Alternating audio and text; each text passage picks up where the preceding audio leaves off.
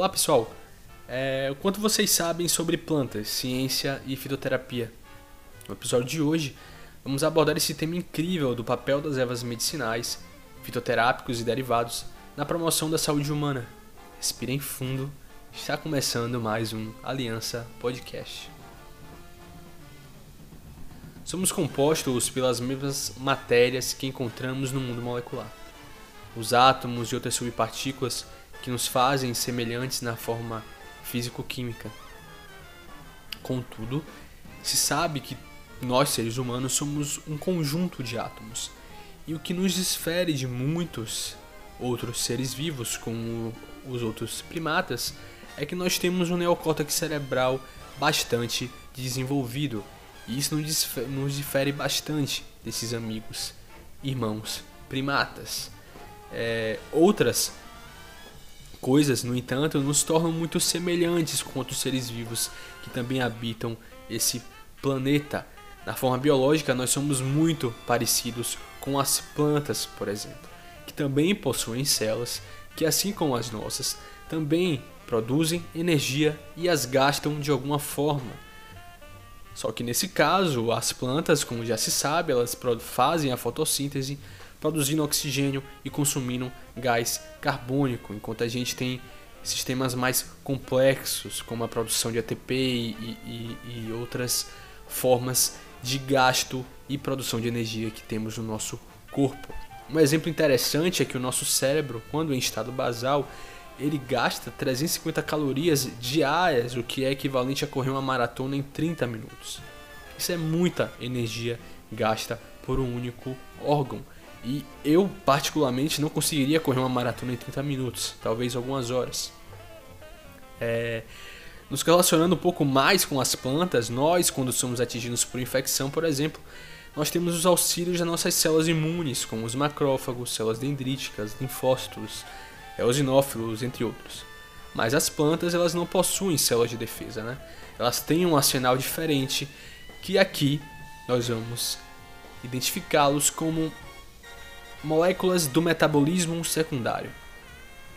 As plantas elas se defendem desses invasores ou agentes estressantes, como bactérias, fungos, radiação solar, entre outros, produzindo substâncias químicas que vão agir naquele invasor que por acaso esteja afetando ou gerando dano no metabolismo ou no corpo daquela planta, na parte física daquela planta.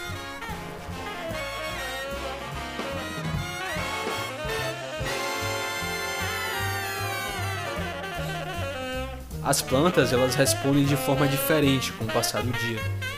É, de acordo com o dano gerado, a planta ela pode produzir uma substância necessária para repor aquele dano e produz ela é, em quantidades diferentes com o passar do dia, dependendo também do tipo de dano que está sendo gerado ali. E essas moléculas elas são produzidas para que esses agentes invasores possam ser expulsos e que a planta se proteja deles. Vocês talvez já tenham escutado os nomes de, alguns dessas mole... de algumas dessas moléculas, canabinoides, flavonoides, alcaloides, taninos, etc. Isso são classes de metabólitos secundários gerados pelas plantas e eles têm atividades biológicas em humanos também.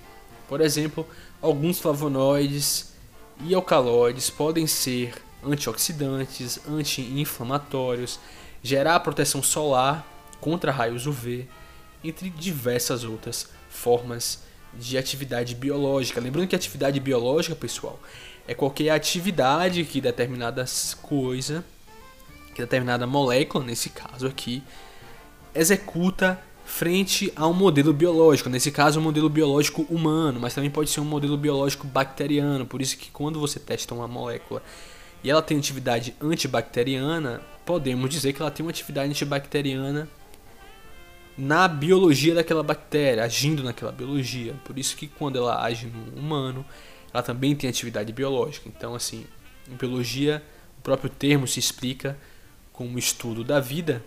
E se algo tem atividade biológica, obviamente vai ter atividade em algo que tem vida. Nesse caso, a gente vai falar aqui hoje sobre moléculas que têm atividades em humanos, principalmente.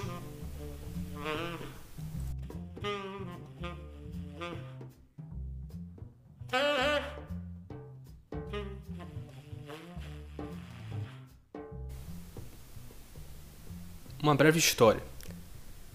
Muitos países, eles têm relatos aí muito antigos sobre o uso de ervas medicinais, entre eles, principalmente, a China, a Grécia e o Egito antigo, junto também à antiga Babilônia. Eles são responsáveis aí pelos primeiros estudos e relatos da capacidade de cura e tratamento de diversas plantas. E uma das mais sagradas para essas culturas era a planta de lótus, também para a cultura da Índia e no Tibete. O nome científico da planta de lótus é a é nucifera gaertner. Ela tem sua data de registro no Egito Antigo, cerca de 500 anos antes de Cristo, onde lá foi plantada, mas hoje não há mais presença da mesma em terras egípcias. E sim, pessoal, já teve planta de lótus no Egito. E a semente germinada mais antiga data de 1300 anos atrás, e ela foi encontrada em uma cidade no interior da China.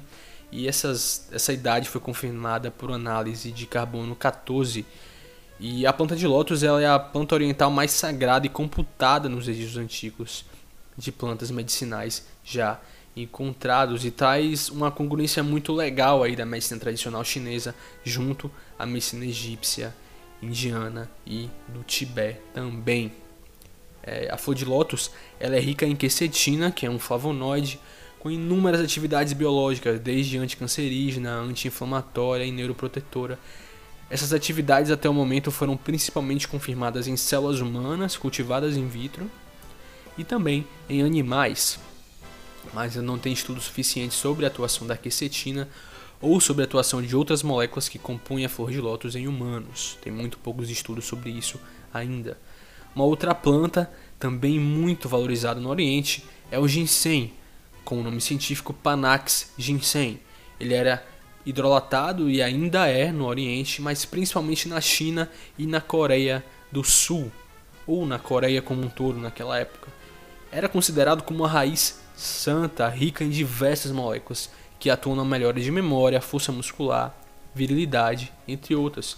Por alguns, ela era até citado como a raiz da jovialidade, ricos, rico em ginzenoides, que são moléculas que compõem o ginseng e que têm atividades maravilhosas que já foram relatadas por diversos cientistas. E sim, o ginseng já foi testado em humanos e tem diversas atividades interessantes, como melhora de motilidade de espermatozoides, é, melhora de memória também em humanos, auxílio no tratamento de algumas doenças neurodegenerativas. Então, o ginseng é muito interessante e é utilizado é, na medicina tradicional chinesa e também em estudos atuais da medicina tradicional.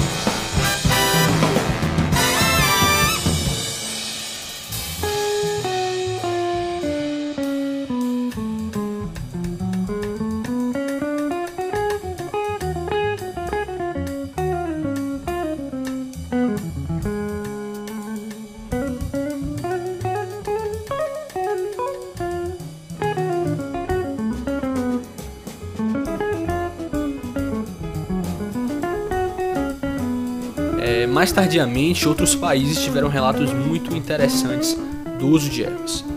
Dos mais importantes vem a Índia, o berço de métodos inovadores na utilização de ervas e alimentos de origem vegetal, principalmente com o desenvolvimento e criação da medicina ayurvédica.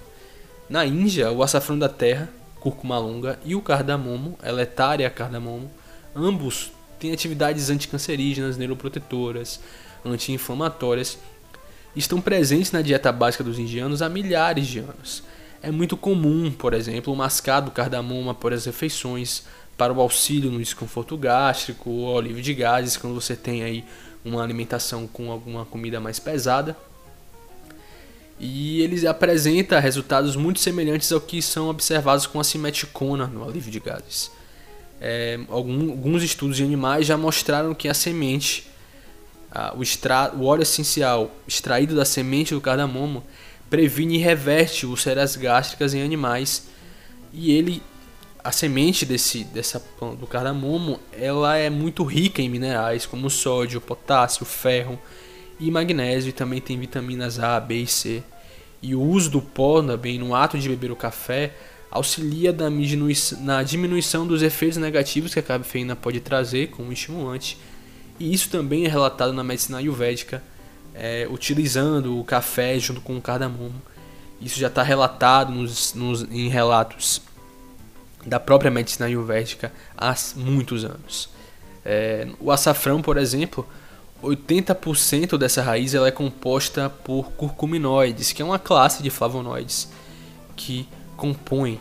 No entanto, uma, um flavonoide, conhecido como curcumina, e acho que muita gente conhece, compõe apenas 3% da raiz. E ela, a curcumina, é uma das moléculas que tem mais atividades biológicas relatadas é, dentro da, da, do estudo da, da raiz do açafrão. Né? É, ela tem, por exemplo, atividade anticancerígena como a mais importante. Ela age na reversão de metástase de diversos tipos de câncer em animais, como câncer de mama, estômago, entre outros. E falando sobre estudo em humanos, um estudo que saiu no ano passado de Giordano e colaboradores, eles mostraram que a curcumina diminuiu a proliferação de células cancerígenas em câncer de cólon de humanos. E uma coisa impressionante dessa molécula foi reportado por Schwarz e colaboradores nesse ano, em um paper que, em um paper que saiu na Nature, foi que indivíduos com câncer de pâncreas submetidos à radioterapia e fitoterapia concomitante com curcumina responderam melhor ao tratamento, sendo que em ambientes cancerígenos a curcumina age aumentando moléculas que induzem a apoptose, como o TNF-alfa, por exemplo. Então, o que, que aconteceu aqui nesse estudo, pessoal? É, é, a curcumina foi capaz de sobreviver à radiação daqueles tratamentos da radioterapia. Ela foi capaz de se permanecer na corrente sanguínea sem modificações moleculares. Melhorou essa resposta de atividade em tratamento de radioterapia e pacientes que foram avaliados tomando curcumina e não tomando curcumina, aqueles que tomaram curcumina e fizeram radioterapia também tiveram resultados melhores. Né?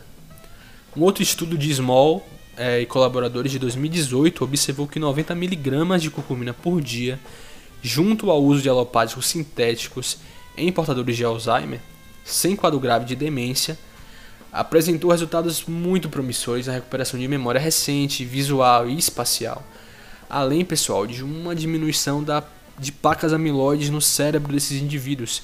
Isso é fascinante, diante de que as placas amiloides são um dos maiores indutores inflamatórios da doença de Alzheimer e um dos maiores causadores da morte de neurônios e de outras células que fazem parte do cérebro.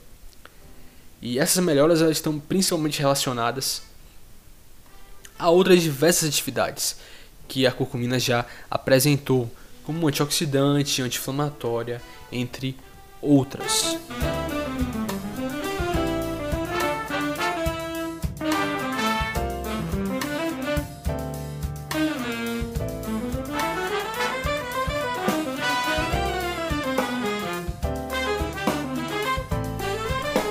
Falando sobre plantas famosas na farmacologia antiga, a maioria era estudada para tratar doenças sazonais e mais ocasionais do dia a dia, como disenteria, gripes, dores de barriga, inflamações de garganta, etc.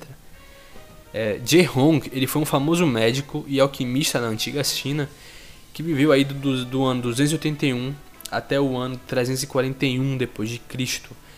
Ele era taoísta e ele foi responsável pelos primeiros relatos de métodos de longevidade e tratamento contra doenças como a febre tifoide, disenteria, malária, cólera, ambas baseadas em métodos médicos e fitoterápicos. Tal Rondin é, foi um outro importantíssimo alquimista e boticário que adicionou diversos comentários ao já existente Classic of Herbal Medicine, transformando de 350 ervas que já tinham sido catalogadas, principalmente por Hong, para 730 é, plantas catalogadas, onde desde a época de colheita, forma de preparação de chá e de macerados foram adicionados. Então, assim, foi um estudo muito bem feito, muito bem descrito, tanto que muitos das farmacopeias que você pode encontrar hoje em bibliotecas universitárias seguem esse sistema de detalhamento, época de colheita, forma de preparo daquela molécula, daquela planta, para que que ela serve, etc. Tal ele é tão importante que ele pode ser considerado, gente, o pai da farmacopeia oriental moderna. Ele trouxe pela primeira vez relatos de tempo e sazonalidade dessas plantas.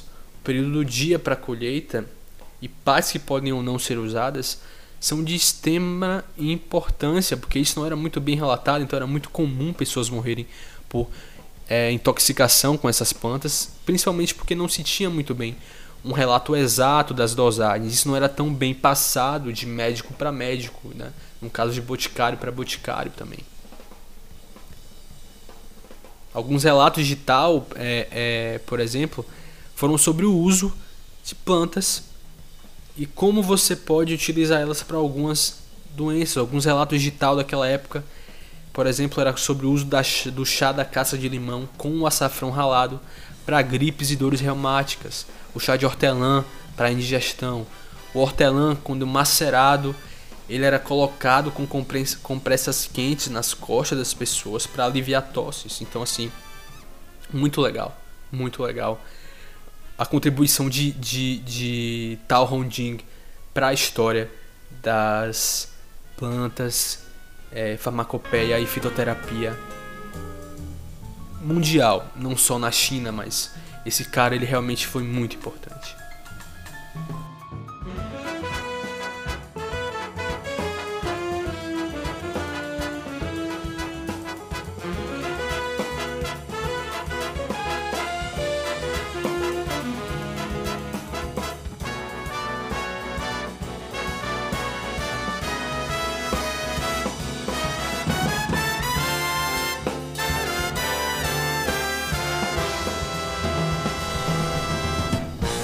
Lembrando, pessoal, que não deve-se fazer o uso de produtos derivados de planta, mesmo que naturais, sem a consulta de um especialista, que assim como os medicamentos alopáticos sintéticos, o uso de fitoterápicos e chás também só deve ser feito com aconselhamento médico, porque alguns podem gerar reações adversas, principalmente indivíduos que estão passando por algum tratamento medicamentoso, esses devem consultar seus médicos para aconselhamento e exposição do uso de determinado fitoterápico ou erva medicinal ao lado de determinado medicamento ou medicamentos que você ou essa pessoa esteja tomando.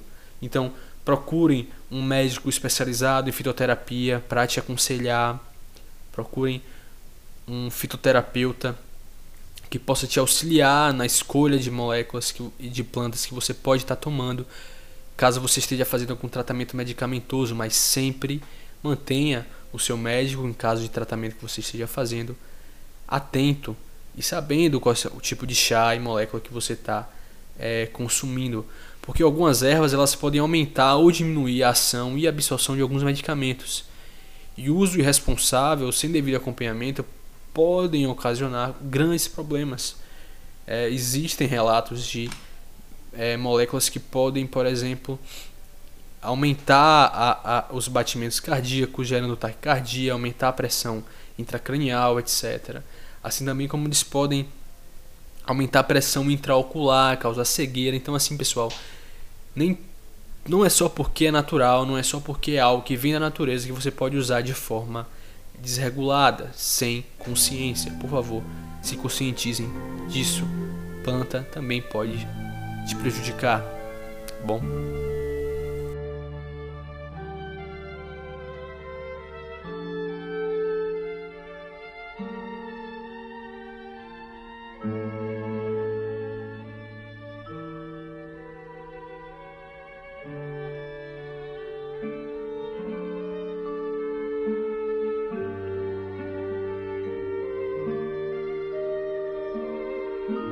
Pessoal, é, a história do uso de plantas na medicina é vasta e antiga, mas também totalmente necessária para a continuação da nossa história como sociedade. Foi das plantas e ainda é onde está o alicerce dos antigos povos e sociedades até os tempos atuais, seja na alimentação, tratamento de doenças e desenvolvimento da indústria. Para falar um pouco sobre essa importância da medicina de ervas e fitoterapia no Brasil, recebemos hoje como convidada a professora Maria das Graças Lins Brandão, ela é professora e farmacêutica, doutora em ciências pela UFMG, professora titular aposentada da Faculdade de Farmácia da UFMG, além de voluntária no Museu de História Natural e Jardim Botânico da mesma universidade. Ela é referência nacional e internacional no estudo de recuperação de informações tradicionais das plantas da flora brasileira, sua preservação e aplicações médicas. É também criadora do Dataplant, um banco de dados sobre plantas úteis nativas brasileira. Oi, professora, tudo bem? É um prazer receber a senhora hoje. É, o prazer é meu, né, participar do seu trabalho, que é super importante, né? Ainda mais nessa Sim. época de, de, pandemia, que a gente tem que né, se comunicar pela internet. Claro, legal. claro. Divulgação legal. científica é algo sensacional, é muito importante, né? Isso mesmo. Então, professora, qual a diferença entre fitoterápicos, ervas medicinais e medicamentos, no seu conhecimento?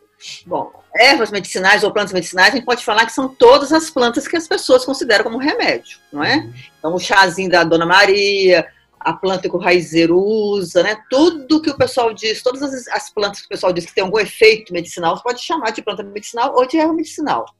Agora, o fitoterápico e o medicamento, né, obviamente, né, eles são considerados aqueles, aqueles produtos de plantas, né, que são usados também na medicina, mas que têm estudo científico comprovando a ação deles, principalmente, né? Uhum. É, são aquelas plantas que passaram por todo o crivo da ciência, né, pelo método científico, que é, significa é, é, é, descobrir qual molécula que a planta tem que é ativa, testar no, é, in vitro, nos vírus, nas bactérias, testar em pré-clínico, né, nos animais e, se possível, né, quando chega até a testagem em humanos, que é o ensaio clínico, né. Então, fitoterápico, né, fito é planta terápica, significa tratamento, que é, então é uma coisa que já tem um estudo, né, andado. E o medicamento nem se fala, o medicamento é aquele que realmente passou pelo ensaio clínico fase 3, que tem todos os protocolos aprovados, né? Então são produtos que levaram anos para serem feitos, é, para serem é, elaborados, teve um custo muito grande, né? Então hoje, por exemplo, no mundo, a própria Anvisa nossa, que considera como fitoterápico, aquele medicamento, né, que tem uma certa tradição, que foi testado também, mas não chegou à conclusão final, né? São medicamentos que foram, deram resultado positivo em animais, tem algum indício já de uso, né? Já é um grande avanço isso, quando dá algum resultado positivo. E medicamento, né, o medicamento fitoterápico é aquele que realmente passou por todo o crivo da ciência até o ensaio clínico fase 3, que é o mais avançado, né? Tá? Legal, legal. Legal, muito bom. Bom, temos uma outra pergunta que é como é que a senhora vê esse avanço do estudo de plantas na medicina atual, né? Qual a importância, principalmente do Brasil nesse meio? E, por exemplo, como é que a OMS ela vê hoje a fitoterapia e a medicina de ervas como algo considerável assim, para a cultura de medicina mesmo? É. Em relação ao primeiro, a primeira pergunta aí, né? É, o Brasil nem se fala, né? O Brasil é um dos focos mais importantes de estudo de plantas. E isso devido à nossa diversidade biológica e também à diversidade de ecossistemas, né? Então, cada ecossistema desse, por exemplo, a Amazônia, a Mata Atlântica, o Cerrado, eles têm climas, têm altitudes diferentes, então eles produzem moléculas com estruturas diferentes que só aqui que tem, não é? Que só, só a natureza é capaz de fazer esses, esses produtos, né? Pode até copiar depois, a pessoa, né, o cientista vai lá, descobre aquela molécula e faz uma modificação estrutural depois, quimicamente. Mas a estrutura diferente, bem elaborada, estrutura complexa, capaz de tratar uma série de doenças, é capaz de produzir diversidade biológica e principalmente essa diversidade de ecossistemas, né? De clima, de altitude, de, de de, de, de vários aspectos que caracteriza cada, cada bioma né, brasileiro. Uma pena que está tudo sendo destruído, né? Desde que os portugueses chegaram aqui, só se vê destruição e agora mais ainda, né? Então a gente tem, apesar de ter uma, uma, é, uma diversidade, uma riqueza enorme a ser explorada em termos de medicamento, por outro lado a gente também destrói tudo, né? A gente está sendo, é, nós estamos devastando toda essa riqueza em troca de monoculturas, de soja, de cana de açúcar, de minério, né? Que diz que é o que só que dá o dinheiro. Não é só isso. Então tem uma ignorância, nós temos uma riqueza, a gente tem uma ignorância né, dos dirigentes, do, dos governos aí que não prioriza esse tipo de, de busca de moléculas diferentes de novos medicamentos. Isso contrapõe a OMS, porque a OMS, desde 2002, eles vêm incentivando é, os estudos de plantas que são da medicina tradicional, tá? Então, eles têm um programa imenso de medicina tradicional, onde a gente baseia, né? Eu basei todo o trabalho do nosso grupo aqui. A OMS, ela diz o seguinte, que essas tem algumas medicinas tradicionais. Ó, então, um parênteses, tem, existe hoje uma classificação de medicina popular e medicina tradicional. Medicina popular é aquela que todo mundo fala, né? A hortelã é bom para dor de barriga, e com freio é bom para aquilo. Medicina popular é aquela que está na boca do povo. Cada um fala uma receitinha de uma plantinha, né? Uhum. E medicina popular geralmente é feita aqui no Brasil com essas plantinhas de jardim, de horta, que não são plantas brasileiras. São plantas introduzidas pelos portugueses, né? Então, a nossa fitoterapia aqui hoje, ela é praticamente, somente no sudeste do Brasil, no sul, é, porque tem muitos imigrantes lá, né, europeus, e também no centro-oeste agora, a fitoterapia é baseada em plantas que não são brasileiras, plantas exóticas, plantas europeias. Então, a MS fala que a medicina tradicional, que é a outra, né? A, tem a popular, que é essa que eu expliquei agora, e tem a medicina tradicional. A medicina tradicional é aquela que vem da tradição, que vem dos, dos antepassados. A OMS classifica quatro medicinas tradicionais super importantes e que precisam ser preservadas e estudadas, porque são plantas usadas há milênios, né? Então eles falam que a medicina chinesa, por exemplo, tem 5 mil anos de escrito, né? Os chineses têm livros lá que eles são civilização, é uma civilização muito antiga, então eles têm lá uhum. escritos antigos, de 5 mil anos. A chinesa, a Ayurveda, indiana, que também é a mesma coisa da chinesa, é muito antiga também. A medicina Unani, que é do Oriente Médio, que infelizmente, né, devido àqueles conflitos lá, está sendo muita coisa perdida. E a medicina ameríndia, que é das Américas, os nossos índios, né, elas são preciosíssimas, porque são plantas usadas há milênios. Aqui mesmo, né, os arqueólogos aí, cada vez mostram que os homens chegaram aqui na América há 15 mil anos. Tem 15 mil anos né, que, os, que os indígenas estão nas nossas florestas, nas nossas plantas, descobrindo todas essas plantas. Então, nós temos 15 mil anos de história de uso tradicional de planta. E essas informações estão perdidas né, aqui no Brasil, principalmente, né? Então, a MS tem esse programa da medicina tradicional, muito importante, que a gente está seguindo aqui, que é de recuperar essas informações, trazer de volta e buscar essas plantas e estudá-las, buscando essas moléculas, né? Importantes aí que podem tornar grandes medicamentos, tá? Ótimo. Acho que é uma, uma posição legal, que é mudar a vertente de biotecnologia no Brasil, né? Tem como produzir biotecnologia também para medicamento.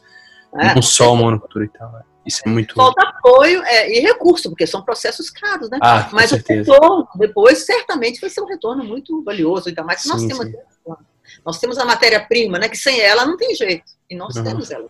Sim. Ainda. Ainda temos. Isso é. que tem uma parte legal aqui da entrevista, que é a gente quer, espera que a senhora possa falar um pouquinho para a gente sobre o CEPLANT e o DataPlant, né? Qual a importância desses, dessas bases de, de dados é, uhum. para a farmacognosia brasileira, o que motivou a criação desses programas?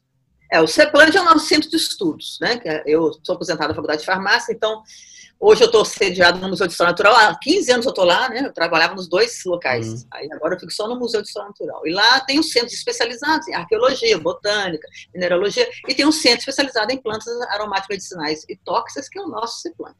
Então, dentro do CEPLANT, né, uma das atividades nossas é a criação realmente dessas, dessas bases de dados, dessas coleções de plantas. Nós temos uma coleção viva, que é uma horta de plantas medicinais, né? Que é aberta ao público. Aqui em Belo Horizonte, né? O CEPLANT fica em Belo Horizonte é da UFMG. E tem a coleção de drogas vegetais que são nos vidros, né? A gente viaja muito, coleta muita planta. Quando acha uma planta preciosa, aquelas antigas, né? Daqueles compêndios farmacêuticos que ninguém conhece mais, a gente coleta aquela planta e guarda. E além disso, tem um banco de dados. Banco de dados, né? Que inclusive é data plant escrito junto, né? É separado, data e plant, né? Tudo juntinho. Uhum. Desse banco de dados, o que a gente está fazendo? Nós estamos pegando informações tradicionais de, de, tudo que se falou, se escreveu de plantas brasileiras de 1950 para trás. Para trás. Né?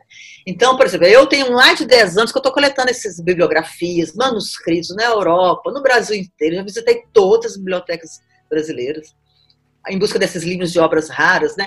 Então, a gente está coletando essas informações Aí a gente trata as informações e coloca no banco de dados, né? Por que 1950 para trás? Porque até 1950 ainda usava muitas plantas brasileiras, plantas nativas. Depois passou a usar mais as plantas de fora, igual eu expliquei, né? Que é a medicina popular, né? Uhum. Até 1950, a farmacopeia brasileira, as pessoas conheciam as plantas brasileiras nativas.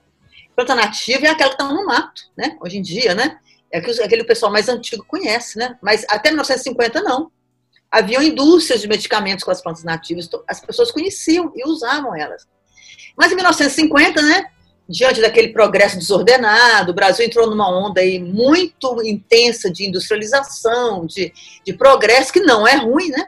Mas foi tudo muito desordenado. Houve um grande êxito rural, a industrialização, é, o desmatamento. A Mata Atlântica aqui em Minas foi desmatada a virar carvão para sustentar a usininas, por exemplo, que era para fazer ferro a partir do minério. Quer dizer, é uma coisa totalmente maluca, né?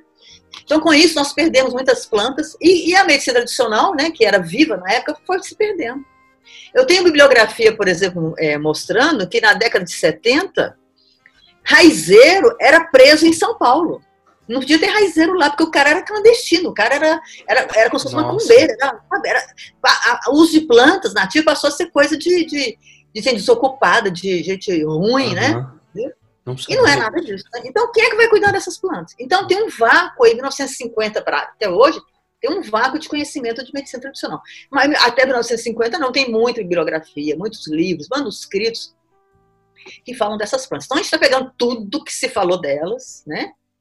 A gente checa o nome científico da planta no Flora do Brasil, que é o banco de dados do Jardim Botânico do Rio de Janeiro, né, onde está instalado toda a biodiversidade vegetal brasileira, está lá todas as plantas. Então, a gente checa se aquela planta realmente é brasileira ou não e coloca no banco de dados, né? Então, até agora, nós temos já 3.200 plantas cadastradas lá, com, com, muitos relatos, né, de 1800. Ah, um dos livros mais recentes que eu incluí foi o de 1600 e pouco, né, da invasão holandesa. Quando os holandeses invadiram lá o Recife, né, ficaram 17 anos no Recife, né? Então, tinha um médico, o cara, o Guilherme Piso, que ele, ele viu o que os índios usavam. Né? Então tem muita informação de planta merídica. Quer dizer, nós temos a medicina tradicional tão rica quanto a medicina chinesa, só que está tudo disperso.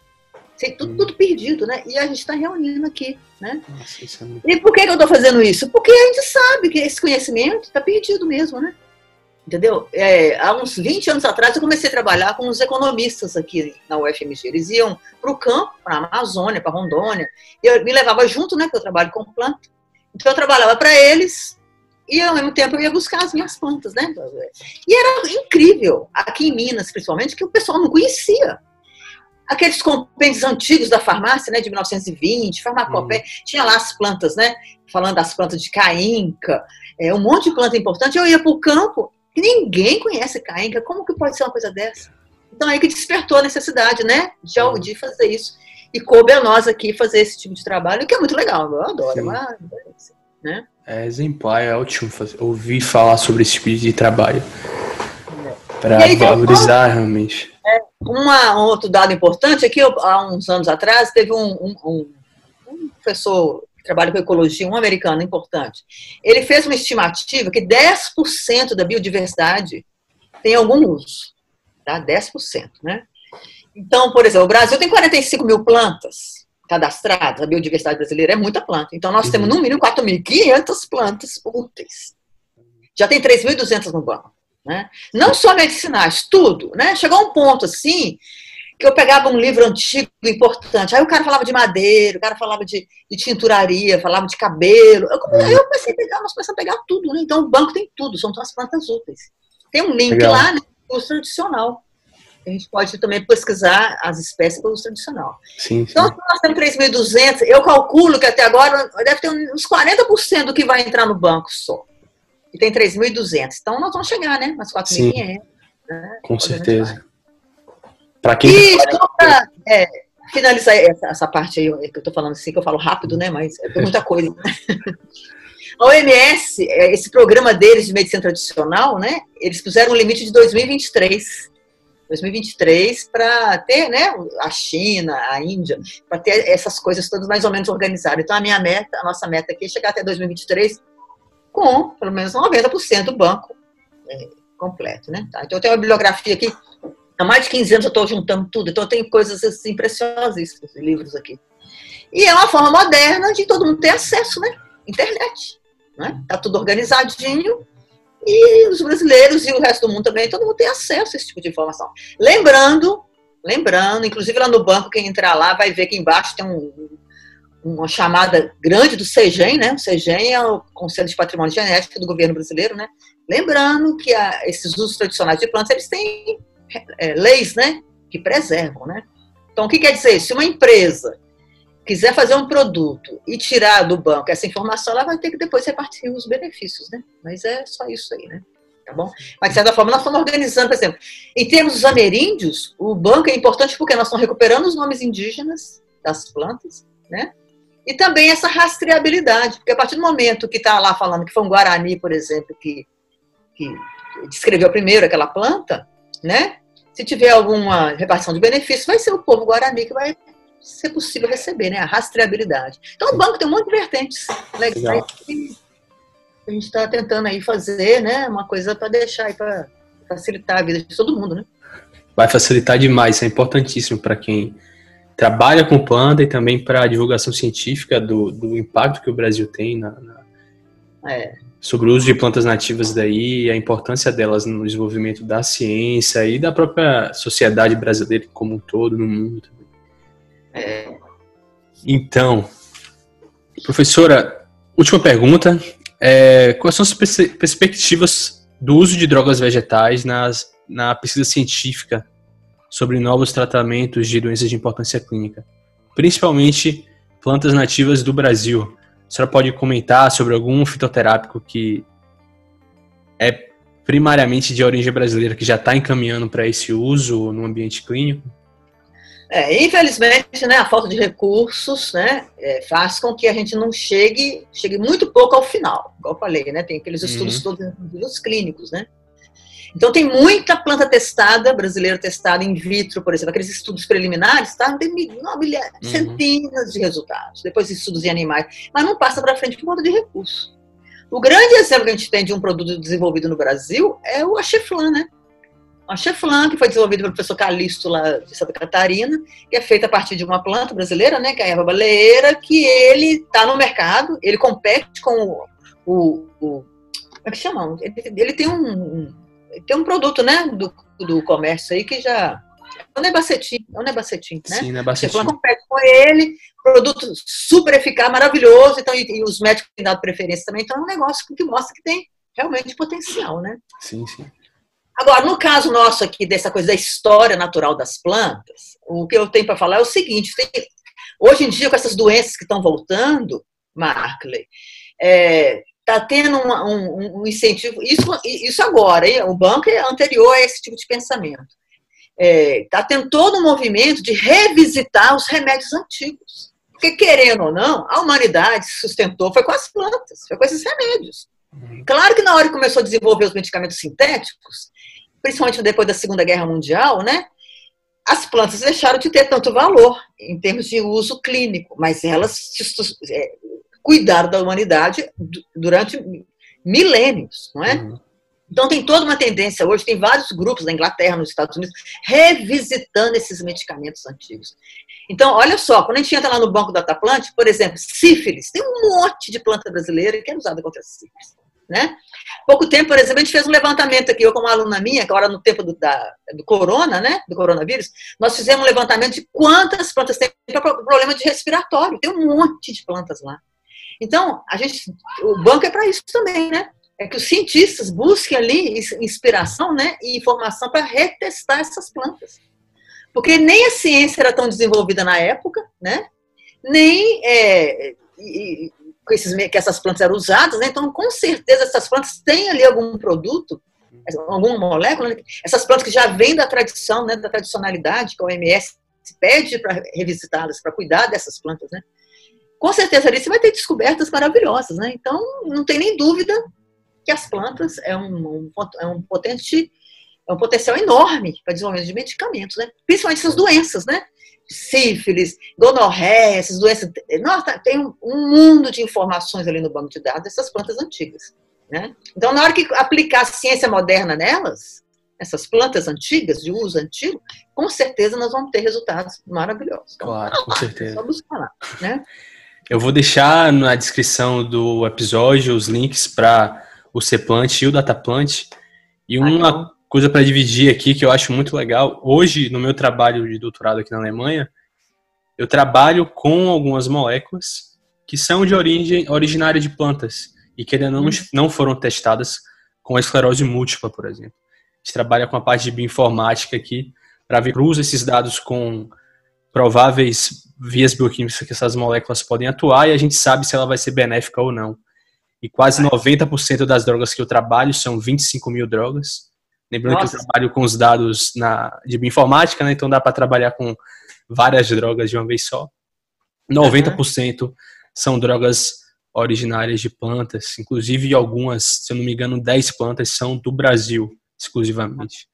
Ah, legal. Depois você está lá no banco para ver se tem alguma relação, né? Sim, sim, sim. Né?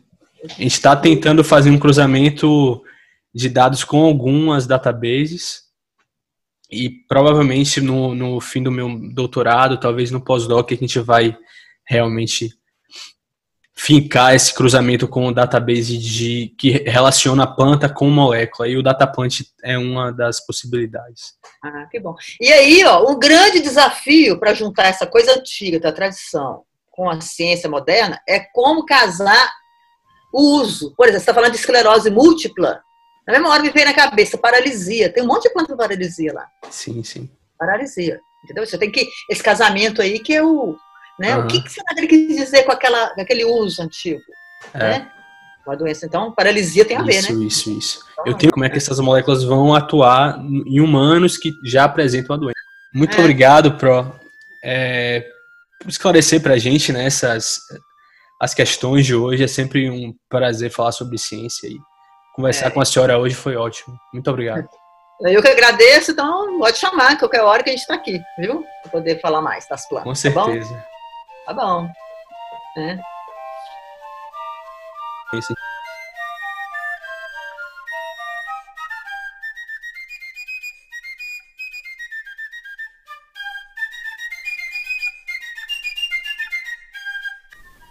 Então, pessoal, ficamos aí com a entrevista da professora Maria das Graças.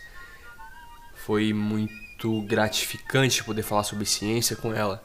E uma das coisas que mais foram abordadas, eu acredito, entre a gente e que vocês também puderam escutar é o quanto a diminuição de investimento em pesquisa e biotecnologia no Brasil está impactando a nossa relevância com estudos de coisas que dominamos, né? São 4.500 espécies, pelo menos, de possíveis plantas que podem oferecer moléculas para o tratamento de doenças de diversas formas de acometimento, não só neurológicas, mas, como a própria professora falou, é, doenças de, de, de cunho viral, bacteriano, etc. E acho que uma das mais importantes coisas que foram deixadas hoje é o nosso dever como cientistas, como cientistas brasileiros, é, amantes de ciência, em fazer com que ela seja cada dia mais valorizada. Esse episódio está sendo gravado durante a quarentena no Brasil quarentena do coronavírus, o Covid-19. E hoje, mais do que nunca, eu acredito que muito está sendo trazido às consciências humanas do quanto o SUS é importante, do quanto o investimento em pesquisa científica, principalmente no nosso país, tem uma relevância enorme para que o nosso país e a nossa comunidade sociedade possa lidar de uma forma mais tranquila e confortável com essas situações. É, todos os dados, pessoal, sobre os artigos citados hoje nesse podcast, também informações sobre a professora Maria das Graças, o Dataplant, o Ceplant, links para acesso a esses artigos e também essas plataformas, eles vão ser deixados na descrição do episódio do podcast. E qualquer dúvida, por favor, vocês podem nos contatar através do Instagram, e também no e-mail que vai estar na descrição do episódio. Finalizando esse episódio, pessoal, finalizando esse momento de muita reflexão, eu deixo uma mensagem, uma frase de Hipócrates, o pai da medicina e da modernidade de tratamentos fitoterápicos na Grécia Antiga, que o seu remédio seja o seu alimento e que o seu alimento seja o seu remédio, consciência pessoal de que a gente é o que comemos, somos aquilo que consumimos, seja informação, seja leitura, seja comida, sejam ervas medicinais, etc, etc, etc. Fiquem em paz, obrigado por nos acompanharem até aqui e até a próxima.